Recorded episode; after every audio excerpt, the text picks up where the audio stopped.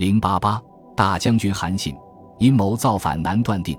韩信是秦汉之际最著名的军事家，为西汉建国立下了汗马功劳，与萧何、张良并称为西汉三杰。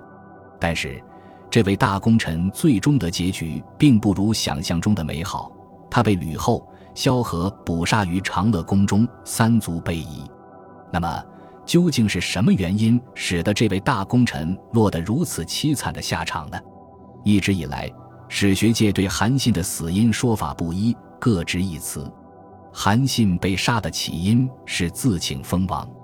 汉高祖五年平定三齐之后，刘邦被楚军围困于荥阳，焦急等待韩信率兵来救。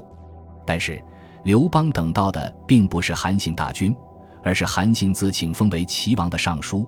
这让刘邦十分震怒，而有求于人的刘邦也只好遂了他的意。韩信自请封王的做法，在刘邦心中埋下了深深的隐患。因此，在楚汉战争刚刚结束，刘邦就设计夺了韩信的兵权，喜封为楚王。入楚的韩信还是没有意识到自己的危险处境，反而与项羽就不忠离昧相交甚密。刘邦势必对韩信的怀疑更甚。真正让刘邦有机会杀掉韩信的原因，在于有人告韩信谋反。自请封王事件之后，刘邦对韩信已经是心存芥蒂，所以当有人举报韩信要谋反的时候，刘邦采用陈平的调虎离山之计，趁着韩信来陈朝会见之时逮捕了韩信。果断而深谋远虑的刘邦仍念韩信建国功勋，并未杀之，改封为淮阴侯，始居长安。危机四伏的韩信依然没有看清楚形势，反而勾结握有重兵的陈豨，准备趁着刘邦伐陈之时发动叛乱。韩信的阴谋被人告发之后，被吕后、萧何捕杀于长乐宫之中。还有的人认为，刘邦为了消除割据势力、统一集权而杀韩信。刘邦为平定天下，在特定的历史条件之下，分封了七个异姓诸侯王。这些王中之王、国中之国，成为西汉王朝统一集权的重大隐患。